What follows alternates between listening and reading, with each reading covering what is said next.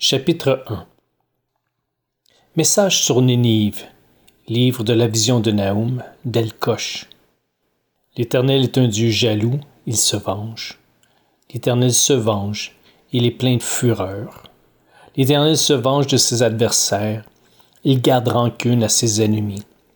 L'Éternel est lent à la colère, il est grand par sa force, mais il ne laisse pas impuni. L'Éternel marche dans la tempête, dans le tourbillon, les nuages sont la poussière de ses pieds. Il menace la mer et l'assèche. Il met tous les fleuves à sec. Le basan et le carmel sont flétris. Elle est flétrie la fleur du Liban. Les montagnes tremblent devant lui et les collines s'effondrent.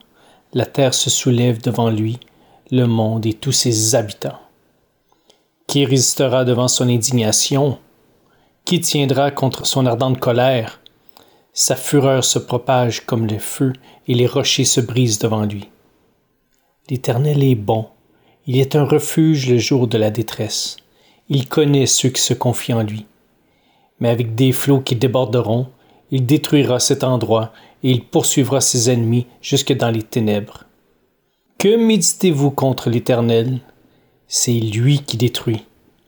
La détresse ne se lèvera pas deux fois car entrelacés comme des buissons d'épines et comme ivres de leur vin, ils seront dévorés comme la paille sèche, entièrement. De toi est sorti celui qui méditait le mal contre l'Éternel, l'homme au conseil pervers. Voici ce que dit l'Éternel. Même s'ils sont au complet et nombreux, ils seront fauchés et disparaîtront. Je t'ai humilié pour ne plus avoir à t'humilier. Je briserai maintenant la domination qu'il exerce sur toi, et j'arracherai tes liens. Voici ce que l'Éternel a ordonné à ton sujet.